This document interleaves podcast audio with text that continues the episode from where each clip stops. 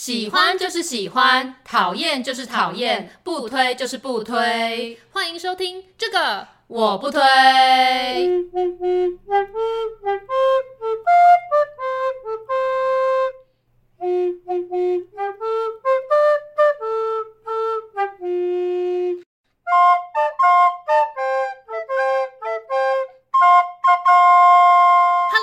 我是编辑小姐 Yuli，我是瑶瑶，欢迎大家收听最新一集的这个我不推。哎，大家应该有听出来这一集的音质变得不太一样吧？应该会比较好吧？如果没有比较好的话，我就要去退货。大家一定都很关心我们的打折麦克风买的怎么样？我们来询问一下瑶瑶这个购买的体验。就是呢，我那时候是不是说我要趁六月六号，然后去打那个九二折，所以我就已经都准备好加入购物车。然后我记得我那时候打折要买的时候，大概是好像三千四好了，假装是这个价格。好，然后呢，当天我要结账的时候，奇怪，购物车怎么变三千七了？所以你知道打完折之后，其实就可能是跟三千四是差不多的。然后卖家也太贱了吧？他是在打折前夕提高了定价的，当天对，就当天又提高定价，然后呢，隔天嗯。又变回三千四，哇！这真的是一山还有一山高，对，就是骗人。那这样你有省到吗？有吧，应该还是有省到，就是因为我们买的那个包包，哦、就是要装麦克风的包包，嗯、有打到九二折，以前原本没打折到、哦、，OK，就省个几十块啦。那我们这一季节目呢，除了我们的麦克风升级之外呢，大家有没有发现我们的片头曲也，也升级了？对，也升级了。我们特别为了这个第三季的节目购买了全新的乐器，对，而且还买了两份。对，我们买了一支是中音笛。一支是高音笛，这就是每一个人在国小跟国中都会练习的那个直笛。对对对。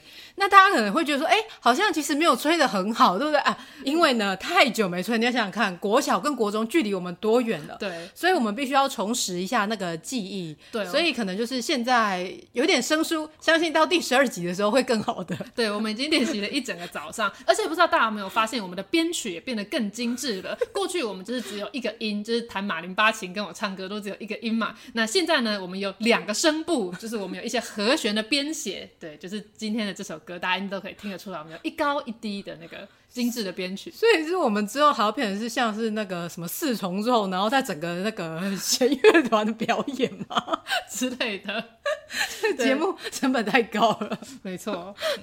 好啊，那就是我们这次的那个设备升级的部分，嗯、就是包含在我们的片头曲，嗯、还有我们收音的设备。是，那还有一个地方有一个改变，你知道是哪里吗？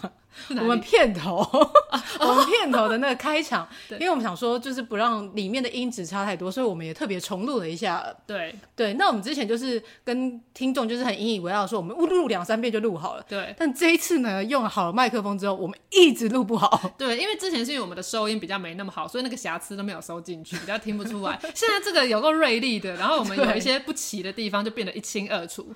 对，对，后来有逐渐找出一个。那个步调出来了，嗯、大概练了几十次之后了吧。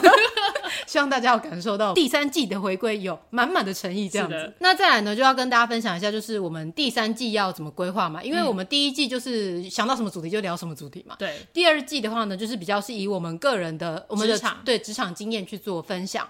第三季的部分，我们要来聊哪些内容呢？第三季除了我们两人本身的对谈以外呢，我们虽然都很口若悬河，但我们还是邀请了几位他们有独特的职涯轨迹的人物来与我们分享这些非常特别的职涯发展。person 对，就是可以让大家看看，呃，就是了解一些，就是比较不循规蹈矩的人，其实最终也是可以走上一个正途嘛。对，没错。都可以走上一条康庄大道，对对对，所以就是会是比较特别的一些职涯分享经验，当中呢也会有一个很特别、很特别的神秘嘉宾，就在我们下一集就会登场。没错，大家最期待的神秘嘉宾，每次大家都要问的，对，对我们特别邀请了他，对，大家可以期待一下。希望大家好好期待我们的下一集啊，这一集还是要听完啊。对，没错，对对对。好，那就是我们第三季的内容部分的简介，嗯、那希望大家可以好好期待。接下来我们要干嘛？还有一个节目的重点啊？什么？还有重点哦？没错，就是我们的抽奖啊！对啊，我们在上次的 Q&A 有说最后要抽奖嘛？对，就一直到现在都还没抽。我们就借由这个第三季的第一集来公开三位幸运得主到底是谁呢？我们本来是想说要用电脑随机抽啦，但是因为大家也看不到啊，所以大家也不知道我们有没有随机。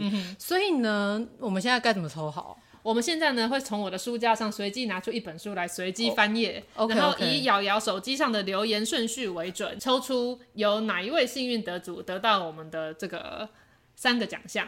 好的，首先呢，我现在闭着眼睛随便抽出了一本书，这本书叫做《我是说在座的各位都是垃圾》，它是由垃圾人图文作家所出版的最新书籍，野人出版的。OK，那现在我要随机翻页喽。OK，请翻。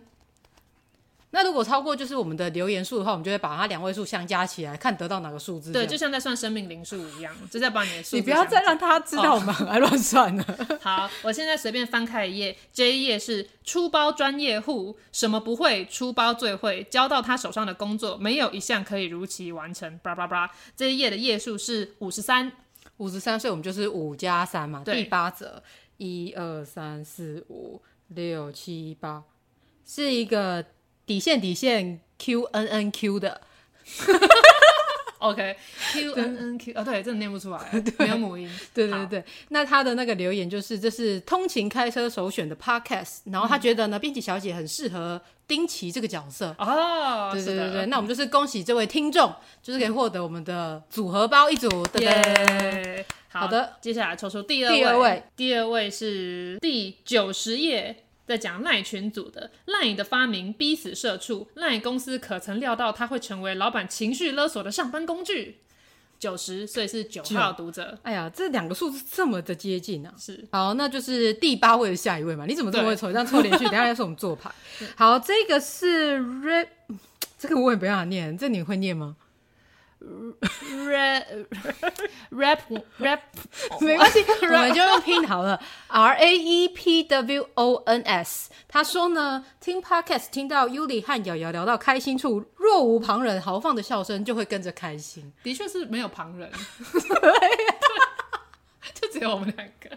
他一想到是在，就是如果再更解读一下，就好像说我们就是活在自己的世界一样。Oh, OK，好了，我们恭喜这位朋友这样子。那就是我们为了要测试听众有没有听，嗯、所以呢，就是听到自己的那个账号的，要自己来私讯我们，对，我们才会把这个奖品寄出去。真的假的？还有这一趴？好，OK，要抽出第三个人哦。好，好，我现在再次闭着眼睛翻开一页。嗯，专业领域总会让你不小心找到公司里专业不专精大师、专业门外汉、专业薪水小偷。九十八页，九十八，九加八是十七啊，有第十七位，第十七位。那我们来算一下，一二三四五六七八九。是这个 Lizard D R W 的这个听众，蜥蜴那个 Lizard，对对。对，他说呢，感谢回答，期待下个月麦克风送来后的第三季。哎呀，恭喜你等到了，对对对，还得到我们的一组周边，没错，对对对，这个也是我们蛮始终的听众啊，就是抽到他，我们也是蛮开心的。对，没错，所以请上述三位幸运的得主主动来私讯我们，然后把你的收件地址。相关资讯提供给我们，我们会把它寄出，对，挂号寄出这样子。好的，纵观来说，我看一下我们的那个。I G 的留言啊，发现我们的听众朋友跟我们属性都蛮像的。对对，很多都没有朋友。对，因为上次我们说要 tag 一个朋友啊，如果你实在没朋友的话，你就留言说我没有朋友，就发现很多人留言说他没有朋友。对，我想说天啊，真的太棒了，我们就可以一起取暖这样子。对啊，而且有一些听众朋友就是他们的话还蛮窝心的，说他们是第一个听的 podcast 就是我们节目。对，然后说怎么会那么好听，然后一直往回听，哎呦，好感动哦。对，没错，还有人说想要多听听瑶瑶的个人感情观。讲完了吧？对，因为很贫乏是吗？还有一位听友有说，希望可以多听恋爱讲习，女性观点永远对人有帮助。没错，中肯，中肯的，女性的想法要多听。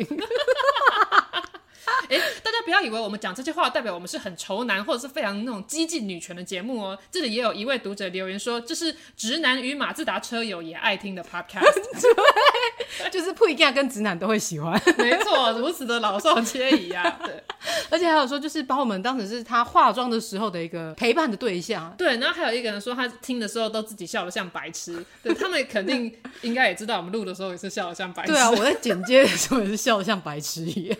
没错。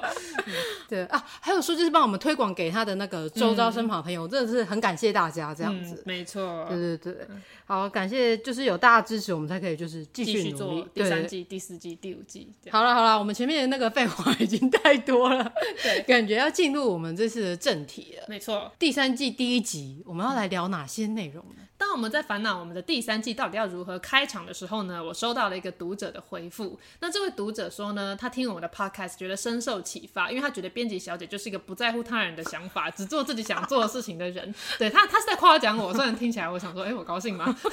但总之，的确有很多人觉得我跟瑶瑶呢，就是一个我们不会在乎他人对我们的评价，我们就是坚定自己的目标，并且去执行的人。可是其实我们不是一开始就是这样子的个性，我们也是随着一次一次失败经验与一次一次的挫折，现在才变成这样子，然后能够跟大家来分享我们这些职涯的进程。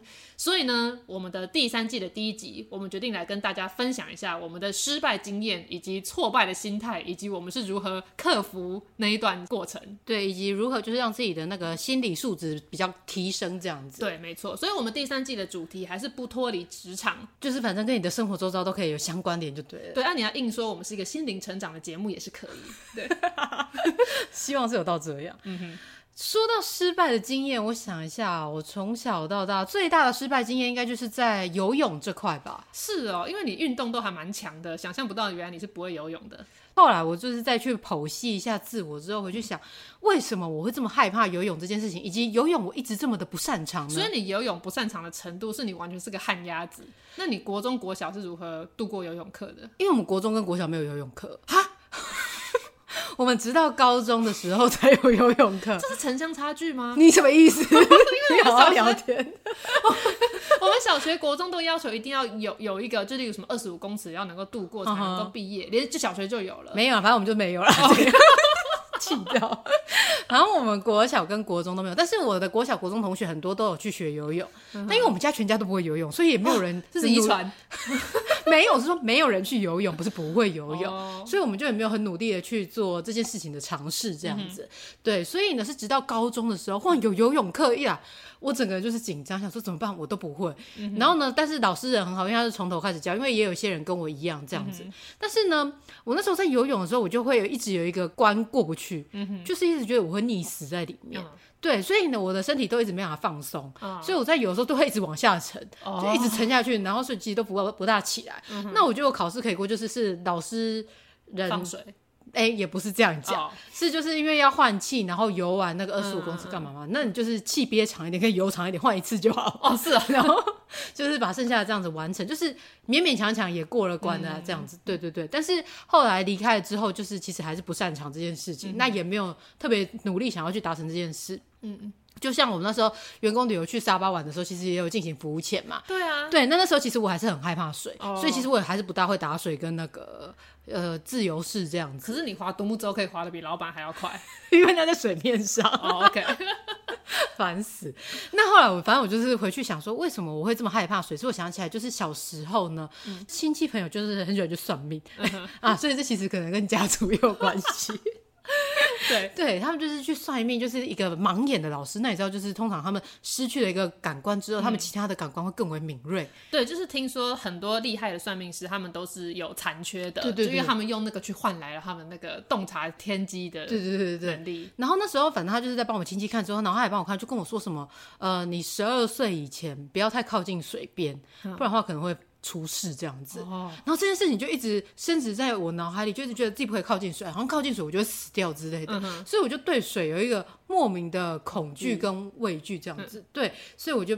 不擅长游泳了，可是你现在已经超过十二岁很久了，你还是会有，就是他像他也不算是一个创伤，应该算是一个被下了一个暗示。对对对对，就是他一直就是在我脑海里，甚至说你不要靠近水，你不要靠近水。所以就是让在海上看着海浪的时候，其实我都对他们保持着一个敬畏的精神，哦，在看待这个水的部分。这样原来如此，原来万能的瑶瑶也是有无论如何都没有办法克服，还没办法做好的事情。对，但是幸好说就是我们是生长在路面地面上这样，所以我不需要会游泳，你还是可以过活。但我们是海岛国家，你这样很不亲近海洋。对啦，反正但是反正就是还是可以活下去，所以这个失败对我来说就不会这么的影响我的生活。嗯哼，就脱离学生时期之后，好，那我个人的失败案例也不是失败啦，就是那个挫折的案例有蛮多的。那首先第一个就是画画，哎，那这个时候大家就会说，哎，你明明就有这些图文作家，你最好还会画啊，你怎么可以这样说？你这样子对我说是一种伤害。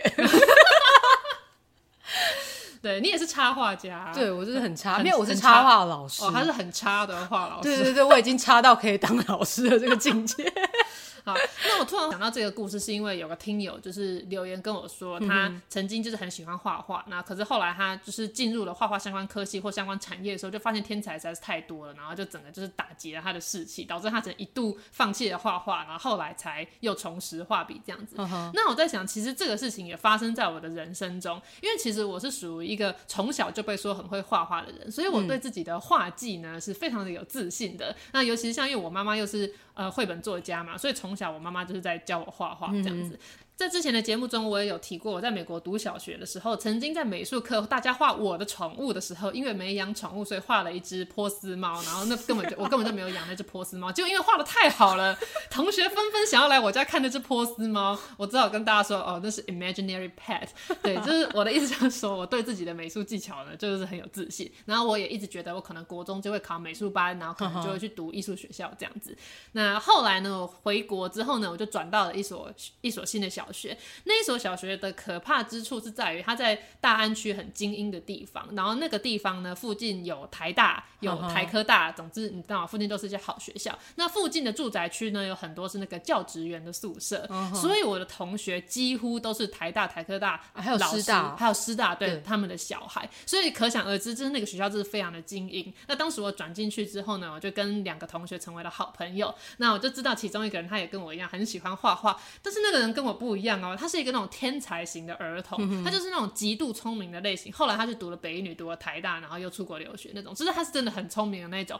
然后想说哦，一个聪明的朋友，而且他乐器也都很厉害，然后那个小提琴就是钢琴什么都很强之类的。反正他就是天才型。然后有那个时候我们的美术课，然后老师就说要画素描，然后要画素描就是画手。那通常大部分素描课不是都会先从画石膏像开始吗？那我也不知道为什么那时候老师就是出了这个很艰难的挑战，就是要画自己的手。那当时我想说，哎。来新的学校要大展长才啊！对，然后我就看，我们就是各自画之后要交上作品。嗯、然后我画完我的手之后，我就觉得，嗯，以一个小学生来说，我画的真好，这样。然后就是很很骄傲的，就是把那个作品拿给老师，这样子。嗯、下个礼拜美术课的时候，老师在公布成绩的时候，就发现我那个喜欢画画那个朋友，他画出来的作品真的会让你讶异，这竟然是小学生，小学五六年级画出来的作品，因为他那个作品的完成度之高，会让你以为是那种什么国高中。美术班的那种作品，嗯、就是他真的就是一个天才。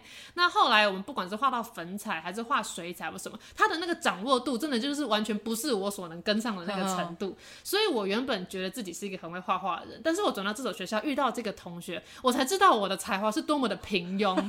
所以其实，在那个时候，我就有就是深深的感到挫折，就说天哪，我以前都是那个班上画的最好的，可是我现在才知道一山还有一山高。所以我有一度对自己的绘画其实不是很有自信。那再加上我国中。的时候，就是我的好朋友，我的好朋友也是一个会画画人，然后他是打算读设计相关科系的，所以他就去画室学画。那所以那个画室看他们大家也都是哇，都画的很厉害。那后来我就是停止去画室画画了，因为我没有办法，我没有办法承受那个挫折。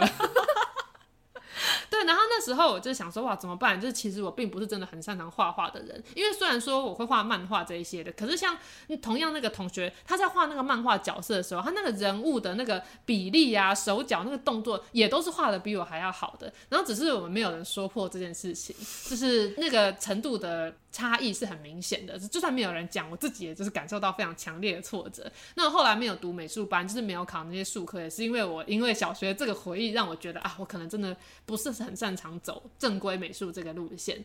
那所以呢，我就是隐藏了这件这个想法，我就是一直都假装我好像对我的画画很有自信这样子。然后我画的不好的时候，我就会说说啊，因为我没有认真画啊。然后其实心里在淌血，说呃，我画的好烂，怎么办？对不对？后来我是如何克服这个状况，最后还是成为一个图文作家呢？就是因为我发现，大家看到我的作品的时候，他们讲的不是说，哎、你画的很好，他们讲的是好好笑。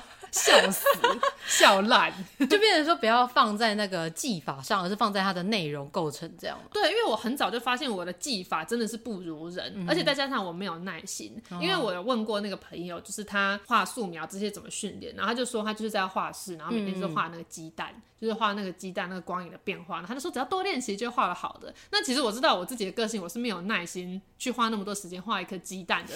我就是想到一个故事就想要马上画下来，然后就给大家看，然后给大家。笑这样子。所以我后来就是决定来一个转念，就是我不要再一直 focus 在我的技法不如人这件事情了。嗯、然后我就是给大家看作品的时候，大家都会笑嘛，所以我的专长应该是让大家觉得好笑。哦、对，所以花了一点时间，你看这是从小学到高中的一个过程。所以其实我整个学生时代，我都在假装我对我自己的绘画很有自信，可是其实我已经被小学同学打击到，哦、我深知我的技法不如人。对这件事情比较释怀，其实是到大学，因为我那时候开始认真的经营图文部落格，然后我就是把自己定位成一个画搞笑漫画的人。哦、对，在我很多自我介绍里面，我都曾经讲过，我本来想要当一个少女漫画家。嗯、那那时候我的确是有在画一些少女漫画，但也是一样，我遇到那个同学，我就发现，哎，这个同学的少女漫画就是画的之成熟，就是很厉害。那我国中的另外一个朋友，他也是很会画画，他的少女漫画不止画技很成熟，他连那个恋爱的剧情都想的蛮好的。那一本呢，可能就是比较。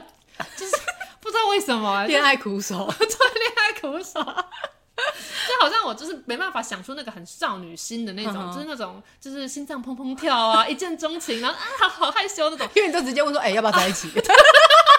要当我男友吗？对对对对，对，所以我其实是画不出那个少女漫画的那个氛围的，对，所以我就是花了这么长的一段时间，然后大大学才终于找到我自己的定位啊，我就是一个搞笑漫画家。对，那这整个过程还有一个作家影响我蛮深的，就是樱桃子，哦、就是小丸子。对，小丸子的作者，小丸子的作者，他也是在整个他想要当漫画家的过程期间，他一直都想当少女漫画家。然后他是投稿，可是都没有中。可是后来当他转变了画风，开始在画他的日常生活比较好笑之后，他就突然他就得到这个出道的机会了。那我那时候其实也有看他的书，觉得说啊，这个境遇就是跟我蛮像的。然后他可以成功，嗯、我也可以，对，就找到自己的定位。可是像樱桃子，我记得他的漫画在台湾出版，好像都还是把它归类在少女漫画里面，是吗？我不知道。我是看小丸子那个分类，它分在少女漫画。哦，小丸子是分在少女漫画哦。哦，因为我看了很多是他的散文集，嗯、他就有写他的整个这个心路历程这样。嗯、然后他的那本散文集的书名叫做《一个人相扑》，就是他连对手都没有，他就是自己一个，然后很孤单这样。对，所以我觉得像学美术这种东西，就是看你是要学 fine art，还是是比较是一般这种对主呃，在你的内容脚本上面的，就是看你的重点是什么。因为比如说像一个图文作家洋葱，嗯嗯、他图其实。也没有特别的美嘛，嗯、但是就是它的内容因为很好笑，所以就是还是大家就爱看。对对对对，所以就好像也不一定要每个人都把自己的能力说，哎、欸，是不是真的都要画到很好才可以成为一个。图文作家这样没错啊。讲到图文作家这件事情，我又想到另外一个挫折的经历啊。你现在就知道我的人生其实都在隐藏我的挫折，我只是假装我自己觉得很有自信。那其实像是经营粉丝团这件事情，我也是一直都觉得很挫折。那我觉得他的痛苦是在于我的有一些朋友，我的一些图文作家朋友，那他们可能跟我差不多时间开始经营粉丝团。那因为我花很多时间在经营，然后可能对方只是画一些好笑的东西，然后比较时事。然后可是你知道社群这种事情有时候就很不可预测。对，哎，然后我朋友就爆红了，就是那个。粉丝团到现在都还是那种什么几十万人追踪那种，那他的画就是画的那种拙劣好笑的那一种，那跟时事比较类似，像时事那一种的。嗯、那当时一开始呢，我就是因为他是我的好朋友，可是我看到他的发展就是快速，然后迅速的超越我，就是我会觉得说，天啊，我怎么这么烂？就是我花这么多时间经营，然后我的东西这么快速就被超越，然后就是会陷入一点自我怀疑，想说我这么认真的想我每一集要做的内容，可是那个战数啊，或是那个触及率，就是都完全没有增加。那可是我觉得这个。社群经营，因为我自己知道，社群经营本来就是有点难以预测，我只能不断的修正，然后和去培养我自己始终的粉丝群。嗯、那我觉得他最痛苦的一点是他没办法跟人家抱怨，就是今天我如果跟一个人说什么啊，我觉得我粉丝团人很少，这他就说你已经有两三万粉丝了，你这样已经很红了，你有什么好抱怨的？就是。他很难讲，因为我的确已经是比一般人还要有更多粉丝了，嗯、所以当你在抱怨的时候，大家会觉得你凭什么抱怨？身在福中不知福之类，所以他就变成你自己觉得很挫折，然后当你讲出来的时候，你还会不会觉得不知足？我觉得这个是辛苦的部分。对，而且我觉得就是经营粉丝团很难的部分，是因为你永远真的抓不到大家喜欢的口味是什么。对，因为我本身也有在经营一些就是 IG 账号，对对对，然后有时候我就觉得天哪，我就只是随便帮这个图配一点文字而已，嗯、然后我就觉得没有很好笑，想说只是就是发文屌丝，哎、欸。就那一篇就很红，对。然后呢，我很认真在那边构思整个的文案内容要怎么写的时候，那边触及爆干低，乏人问津。对，我就想说，天啊，这真的很难呢。对，虽然说它是有迹可循的，例如说你可能不要贴链接啊，或者你跟一些时事啊什么，好像就可以让触及率增加。可是真的重点都还是那个内容，然后那个内容到底有没有中，就是很难去判断。讲到这个，我又想到另外一个挫折的经验。你怎么那么忙？因为我们们在规划这集节目之前，我们还在想说怎么办？我们好像都没什么挫折，就是不足以讲出来让大家分享给大家经历。但我现在想到这是一个新的，就是当你是一个呃创作者，然后你跟出版社合作，你的定位的问题。哦、对、嗯，那因为我哦还有另外一个挫折。这是我自己很在意的，就是其实我的书没有卖的非常好，大家都会以为我的书是什么畅销书啊，然后有时候演讲的时候，大家还会介绍说来欢迎畅销作家，就是编辑小姐 Yuli 什么，你就觉得自己名不符实这样？对，我会有一种深深觉得自己名不符实，嗯、因为我这两本书其实都没有再刷，也就是他一刷都没有卖完，这其实是一个不好的销量，就是以我这个粉丝基数，理当来说。要可以卖到那个数量，可是就是没有。那因为这个我也不能跟人家讲，因为大家说，啊，你都已经出书了，还想怎样之类之类的。那但是我觉得那个重点是在于，呃，当我在跟我出版社讨论我们我的这个书的定位的时候。因为出版社有这个市场的考量，那我自己也有市场的考量，嗯、然后我就想要问出版社说，我到底要怎么样修正，才能够让我的书卖得更好，或者更受欢迎？那最后他们就说，我的整个书倾向就是太正面了，那现在没有人想要看这种正面心灵鸡汤的东西，要负能量，对，他们就希望我尽量负能量啊、厌世啊什么什么。所以当我在规划我的内容的时候，如果大家有看我像是第二本书的书名跟封底文，我们其实都是往那个方向去经营。嗯、可是这个就发生了一个很大的问题，就是我自己其实不是那样子的人，所以等同于我做。了一个人设，然后那个人设跟我本人是完全相反的，所以后来我就是自己发现这件事情很痛苦。就是我出版社说，你要尽量写一些就是厌世的啊、干屌老板的啊之类的，那可是我自己是不走这个路线的。对，就虽然我们平时生活说、嗯、哦好想死，好想自杀，但是其实那就只是讲讲。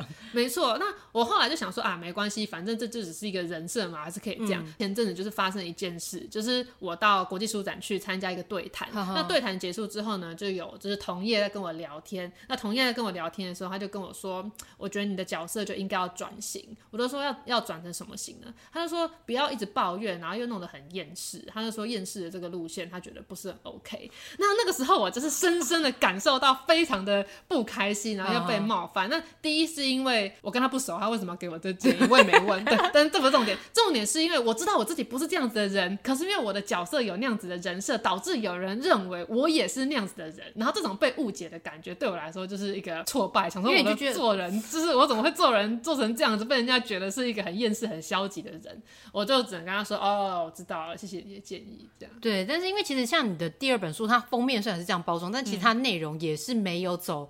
那种厌世的内容，对，可是这样就又出现了那种就是包装跟内容不太符合的那个问题。嗯，所以为什么第二本书的销量相对没那么好？我只是很常在就是夜深人静的时候在思考 这件事情。对，想说为什么我第二本书会搞成这样？对，但希望我的编辑听了不要往心里去。我非常谢谢他为我做了这一切，这完全是我自己个人内心的问题。对，就是要如何去找找自己的定位啊。对，所以我是想说，我们今天虽然要讲失败经验，但是失败跟成功它并不是两个分开的东西，不是说你很成功了就没有失败，它其实是一个并行的、对并存的事物。嗯、就你一定是一边觉得很挫折，然后一边去修正自己的错误，然后再一边去往前进，然后最后你才会一直走，因为不可能你的道路永远都是一帆风顺的，你一定是伴随着挫折的情绪。对，这是今天要跟大家讲的最大的重点。好，说到你的书卖不好。这件事情虽然就是值得同情，但是其实你不是只有书卖不好，你的周边也卖不好。你为什么要再提起一个挫折呢？我想说，就是大家如果想听我们分享失败经验，让大家知道，其实我们不是什么人生胜利组，就是其实失败的事情很多。这样，对，那个时候我要做周边的时候，因为我们那时候是六周年哦，对对对，编辑小姐粉丝团六周年。对，你有一天你就私信我跟我说，就是你你已经六周年，想说，哎，有这么多粉丝，感觉应该要做一些周边来回馈你的粉丝，并且就是也可以让他们拥有一个比较代表性的一些东西，这样子。没错。啊，我们不是要练粉丝的才，这样子。我是想说，可以做一些东西让他们使用。对，然后想说就是不要赔钱的做。对对对对，所以其实我们在算成本的时候，我们都没有把我们自己的那些隐性成本，包含就是什么企划的发想啊，还有一些我们在后面后置的这些，还有仓储的成本，对，什么就是那些成本什么都没有算进，只有算就是实际上看得到的成本这样子。对，就是印刷，然后进货啊。我们本来想说可能小赚。对，还有小赚哦。后来就只能讲究就是不赔，对，而且不赔只是账面上不赔而已。对对对，就看起来哎，好像还可以这样子。虽然我们就是可能跟大家讲我们说啊，很热卖中哦，但是你知道，就是行销冗余这样子。没错，而且因为我自己啊，会觉得很多事情就是 fake it till you make it，就是我绝对不会在粉丝团上面哭说什么哦卖的好差哦，大家快点来就是来买啊 什么东西的，不然我都赔钱做。就是我不太喜欢卖这种可怜或者是那种有点情勒的行销手法。我知道这是一个方法，因为像有些出版社也会用这样子的方式，对对对，对。然后但是我就是比较不喜欢，没有到不屑，但就是我觉得我的性格就不是那样，所以我都会以就是说耶太棒，谢谢大家支持。对，但其实呢，你现在回过头去看我那个柜子，你后面那个抽屉，你把它打开，哎呦，没事没事，我们关起来就好，里面就是塞满了没有卖完的口罩。对。现在是因为我爸妈很好心，让我把那些包包啊、资料夹什么东西堆在我的老家，嗯、谢谢他们这样。嗯、对，但是其实你知道这一切是有迹可循的。嗯因为根据之前前阵子，就是你比较沉迷于研究人类图的时候，哦嗯、你的人类图，哎，先跟大家分享一下，就是人类图到底在做什么？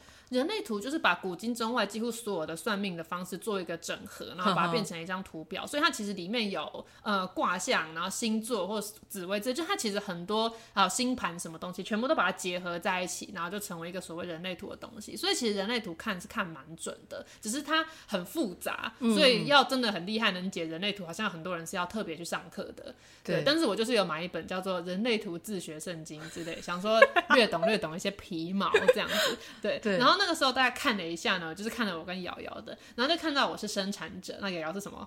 我是反应者。对，那生产者有个特色呢，就是我不能主动发起任何的事情，我只能够等待回应。也就是说，有人问我，然后我你要不要？对，然后我要不要？然后用是或否来决定我要不要做这件事情。那我其实有约略有发现到，当我的人生每次我主动想要去做什么事情的时候，那件事情其实都是失败的。你说像你的恋爱吗？呃，对。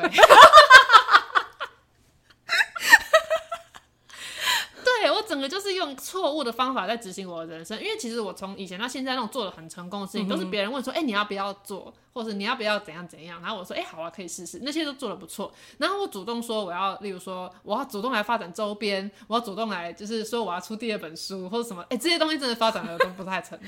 对对，想难怪你现在也是做接案的，因为人家只要问你要不要做，啊，你要就是做这样子。对对对，因为后来我就是在准备要自己开，就是离开职场自己做的时候，我也有大概多了解一下这些事情，然后就有发现最适合我的方式是去用接案的。嗯哼，对，当然也是有高人指点啦，所以很多人就问。说你为什么不扩编呢？你为什么不主动去投标啊？你为什么不去做开发什么东西？然后我就想说，因为我的人类图说，因为我的人类图说我不行。所以其实人类图也比较像是一个大数据的统计下来的做的分析嘛。如果要这样讲的话，应该很多算命都是大数据的。你像紫薇的命盘也是这样，嗯，应该。可是好像有些人就是觉得那个是不能说是统计学之类的哦，不知道。熊仔好像就说。嗯熊仔就说他听到有人说星座的统计学，他都会生气。毕竟它只分成十二个而已啊。对，没错，要搭配那个上升，对，要看整个整体这样。对对对对，这样组合就比较不一样了。对，那所以就是后来我也看一下我的，因为我是反应者嘛，我就会看，哎，反应者呢，它上面写说是要等待二十八天再去做回应。就是我不可以在当下马上就是决定，是错的。对，就像你那时候跟我说要做周边，我就说好啊，我们来做。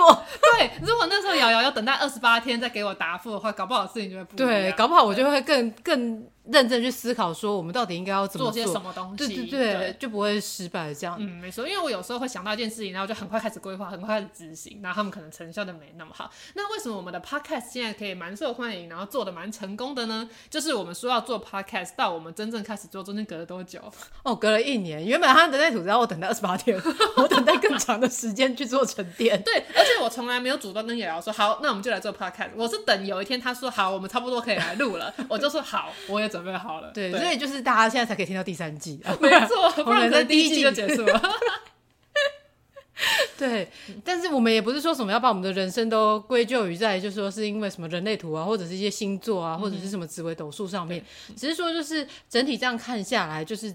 更知道说我们做事情应该要怎么去做。比如说像你就不适合，就是一想到马上就去做这样子。对，真的是不能太冲动。对对对对，那像我就是可能，因为他也说，我虽然在等待二十八天的过程中，我是必须要再去呃跟别人讨论，还有需要让自己独处的时间去思考说这件事情到底要不要去做。嗯哼。那的确，我觉得这其实就是一个很正确的方法吧，因为你每件事情你马上去做，一定有时候可能会思虑不够缜密。对。所以通过一些思考，然后就可以让整件事情变得更好。对，而且这个其实的确也有对应到我们的个性和我们的星座什么的，嗯、因为像瑶瑶的人类图，它的确是在说，就是你要花时间去思考，而且你还要倾听，你还要想。但我的人类图是告诉我，我不能想，我只要一想会多想多错。哦，对，对，就所以说，就是像我这种生产者，就是要别人 offer 我一个提案的时候，我要马上用直觉去决定我要不要做。然后一旦你想了，很可能就会想太多。就像这一题答案，你原本可能想说到底是 A 还是 B，你原本已经写 A，然后说哎，该不会是 B 吧？多想了，就到时候就错。对，我后来在回顾我整个人生的时候，我也有发现，当我在考试的时候，嗯、因为以前考试的时候，爸妈都会说啊，你写完考卷要再检查一次。对。可是我都会把我本来写对的改成错的，因为就开始想，哎，这该不会是陷阱题吧？应该是这样，然后就开始想很多，然后最后我就是在两个答案之间选择的时候，我可能就选那个错了。可是我原本是写对的。哎、哦，那像我如果他说我要等到二十八天的话，那样子我考卷会写不完，可能就不能用考考试，你就可能还在写课本上真正的答案。对，所以就是我们的周边到最后就是也还是剩了一些啦，就是现在堆在我家。好啦，不要一直讲。对，因为后来我们也就是我想了一想，就觉得就是你的角色，就是因为毕竟你是一个就是设定是一个女生的角色，那如果一些男性的。听众呃，或者是读者什么的，对，他们就也比较不好意思拿出去吧，对啊，因为你就，就比较不会使用，对，就是有点奇怪，对。然后我又不是红到像什么小丸子那种，啊、对对对，就是他已经变成一个卡通角色，因为像还有很多人就觉得便利小姐就是我，那他为什么要用一个印有我的图案的东西？嗯、对，因为在我的想象中，便利小姐她是一个角色，她是一个以我为基底的一个角色，这样子，所以就是会有这个理解上的落差。那如果我是画的是什么动物什么的，可能周边就会比较适合。嗯、但当初一开始的确就是没有。想那么多，对，但是就是我们可能要以表情或者是一些什么动作、故事内容为主，嗯、而不会是主要是以你的里面的这些女性角色下去。对啊，没错。好啦，我们有学习到，对。嗯、那之后，好了，如果我想到做周边的话。我们就在，我们会等二十八天再决定要不要做。对对对对，嗯、所以呢，你看我们现在周边都在送了，没错。对，那好，接下来就要讲，就是你面对挫折或面对这些失败的时候，你要怎么样调试自己的心情？那第一个就是呢，你就要知道怎么变通。对，就如果你一直沉浸于说啊，我好烂哦，我库存好多，我的周边都卖不出去之类的，那你就永远就是一个失败的图文作家，周边卖不出去。可是后来当我发现我的周边就卖不出去，然后整个行销期也已经过了之后呢，就马上开始转念说，我一开始做这个周边本来就是。想要回馈我的读者跟我的粉丝，那这样后来我就开始在我的活动上面，然后就会开始用一些方式来把这个东西回馈出去。嗯，对，那当然也不是说这样子就对不起当初花钱买的人，因为他们可能就是要来参加我的活动啊，然后实际上回答问题啊，有互动，他们才会得到这个东西。对对对，就是开始去想说这个东西还能怎么样去创造价值，而不是就把他们丢在那边，想说啊，这就是一些卖不出去的。对对对，而且你不是就是在那边自怨自艾说啊，我书卖不好，是比如说在演讲上的时候，你可能就可以去宣传一下你书，对对。就说，哎、欸，我今天讲的内容其实很多，就是在书里面也有一些相搭配的内容可以看，这样子。没错，因为书卖不好，我对出版社也是有点不好意思。对啊，他们这样子库存每个月，你知道。一本一本算钱的，对对，这个库存的部分呢，这如果有做过出版业就知道，卖不出去的书是每天都在增加成本的。对，因为这个仓库是以时计价的。对对对，没错。那我们也没有因为就是周边卖不好，就是哎呀，我们真的是很烂啊什么之类，我们之后还可以笑谈这一切，然后把这些作为就是借鉴这样。没错，就是第一，它成为一个我办活动可以送出去的礼物，然后第二就是它成为我们 p o c k e t 上的题材。你看，如果我很顺利，然后全部都卖光光的话，那我今天就不会在这边录这一集。对所以就是当你发现一条路行不通的时候，你就赶快去走下一条路。对对对，又或者是就是我们的听友有什么其他行销方式的话，也可以告诉我们。对。好，那再来就是面对挫折的第二点，就是呃，你可以直接就不要去做那件事情，就像游泳这件事情，因为就不为己我的人生，就是不是说我一定要学会。才可以的这样，因为我觉得，呃，有时候我们的社会会一直在灌输我们一个概念，就是例如像勤能补拙，嗯、或是你要去克服你的困难。可是我觉得那就有点像是明知山有虎，偏向虎山行。对其实你知你已经知道你不擅长这件事情做不好，你其实就不要硬去做那件事情了。对，没错。对，像今天我就不会因为我数学考不好，我就硬要去读理工科，我就硬要去证明自己的数学其实是可以的，然后每天花很多时间在那边做那些计算，就是不会。你知道你自己不擅长这件事情，那你就把你的心力放在你擅长的事情上。的确。对，因为我一直以来就是以这样子的。方式在选择我人生的道路嘛。但是我在小学的时候我就发现我已经不擅长数学了嘛。那所以到了国中、高中，我就开始说好，我数学就是可以过就好，就是不要太烂。那数学还是蛮烂，那总之是可以毕业就好。嗯。然后我就把心力放在我比较擅长的国文、英文这些科目上。然后后来大学的时候，我就是直接舍弃那些需要采计数学的科系，就是去中文系这样。那就是我也是，就是我就是舍弃了一个明显我知道我不擅长的事情，对，然后我就去做我擅长的事情。因为很多时候我们在一条路上面能走得久，成为一个真的专业人士，其实它的重点不是你的天赋或是你擅不擅长，因为天赋或者擅不擅长可以帮助你在一开始的时候累积一个不错的成就。可是你要走得久远的重点就是你要喜欢那样东西，这样你之后遇到挫折的时候，你才能够继续愿意往前。因为如果你是因为哦我很擅长，然后所以我觉得我很有成就感，结果你因为发生了一个困难，导致你可能跌落神坛。嗯，然后如果你又本身对那个东西没有那么有爱的话，你可能就是就直接躺在那里，想说哎呀神坛我就不用再上去了。对，所以我觉得其实这个整体还是要在你有兴趣的基础底下去做发挥，嗯，而不是说因为你擅长，除非是你可以把你擅长的事可能就是作为变现，让你生活可以供应你的生活，让你去从事你有兴趣的这一块这样子。对，对，我觉得就是反正大家可以自己去衡量一下，就是不要想说。你这个失败就代表你整个人生都很失败，嗯、对，因为这不是一切，对，只是刚好这件事情失败了。对对对对，那你这些你换个角度，或者是你有时候要抽离一下，不要深陷在里面，嗯，你就是抽离一下，看一下这件事情，那你可以把它整个写下来，嗯，然后厘清一下到底自己失败的原因是什么。嗯，那如果这个失败原因真的是你没办法改变的，那就是换条路走啊。对，就是山不转路转，路不转人转。对，啊人人不转就没救了。对，啊、就是这样子的一个概念啊。嗯、对，失败人失败经验人人都有啊，是你要如何把你这个失败经验变为你之后成长或者是工作上可以发挥的更好的一个。呃，经验这样才是重点。没错。哎呀，怎么话讲讲又太太正向了？对啊，我们这集是要来破除大家以为我们是人生胜利组很正向的那个迷失的。结果我们还是不小心正向了起来啊！没办法，就是这终归一句，就是我们天生就是比较乐观一点这样子。对，其实有时候也是个性使然。因为每次大家在问我说你是如何那么乐观的时候，我就我就不知道怎么回答、欸。对，因为我就从小就是这样。对对对，因为有时候平时也会有人问我说，你怎么可以这么正向的去思考这件事情？我就说。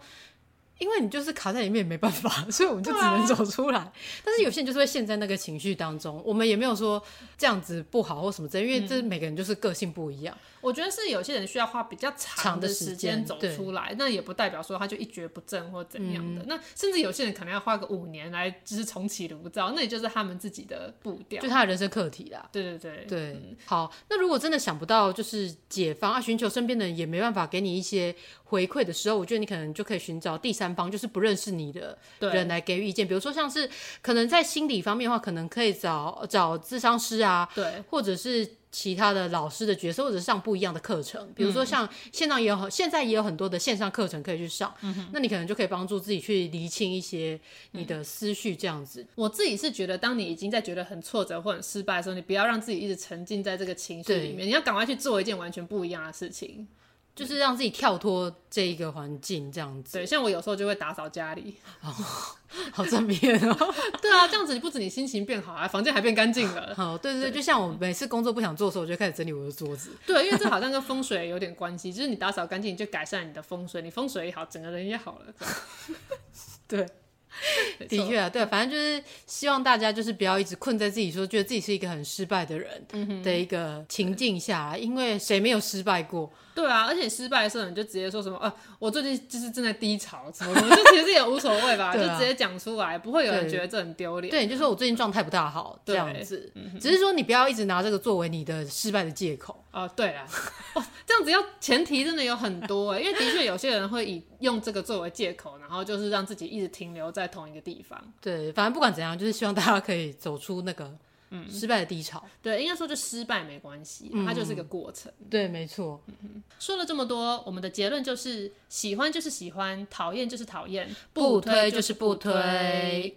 失败只是一时，偶尔选择放弃并不可耻。祝福大家在失败这条道路上可以越挫越勇。那我们今天的节目就到这边，我们下集再见，拜拜。